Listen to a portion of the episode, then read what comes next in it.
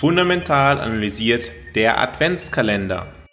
Bis Heiligabend erhältst du hier in deinem Podcast zur persönlich optimalen Portfolioaufstellung jeden Tag einen Tipp zum Umgang mit dem eigenen Portfolio zur persönlich optimalen Portfolioaufstellung. Mit dem Bankberater meiner Eltern habe ich vor drei Jahren dieses Produkt gekauft. Naja, und an dem will ich jetzt eigentlich erstmal festhalten und will da nicht weiter drüber nachdenken.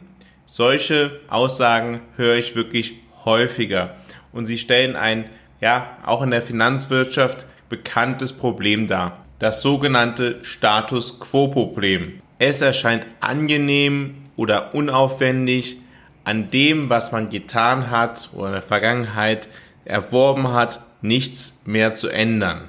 Ebenso gilt das wenn du in deiner Portfolioaufstellung eine sehr große Cash-Position haben möchtest, die aber inadäquat im Verhältnis zu deinem Gesamtportfolio ist. Die Konsequenzen aus diesen beiden Ereignissen sind dann letztendlich, dass du ein inadäquates Risiko-Ertragsverhältnis hast inadäquat gegeben deiner persönlichen Ziele und gegeben deiner Risikoposition bestehend aus Risikotragfähigkeit und Risikotoleranz. Du bist also im Ergebnis suboptimal aufgestellt, weil du dir einfach persönliche Grenzen gesetzt hast, an irgendetwas aus irgendeinem Grund nichts ändern zu wollen. Und das kann nicht langfristig sehr viel Geld kosten. Es kann sogar dazu führen, dass du deine Ziele, die eigentlich das Wichtigste überhaupt sein sollten, in Bezug auf deine persönliche optimale Geldanlage nicht erreichst. Diese Probleme insgesamt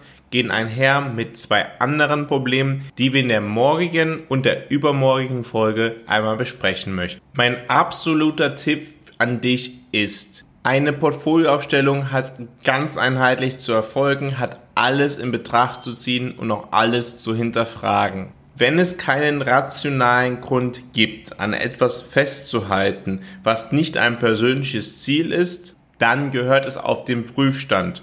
Und wenn dies deiner Zielerreichung im Wege steht, dann gehört es beseitigt und angepasst, sodass du deine persönlichen Ziele in Zukunft auch erreichst. Meine Aufgabe im Gespräch mit dem Kunden besteht auch darin, klar aufzuzeigen, was die Konsequenzen sind von einem irrationalen Verhalten in Bezug auf die Zielerreichung des Kunden. Meine Erfahrung ist tatsächlich, dass das manchmal ganz schön harte Brocken sind. Nach einer ausführlichen Erklärung und einer Darstellung der Konsequenzen insgesamt allerdings es verständlich wird, warum trotzdem ein anderer Ansatz richtig wäre.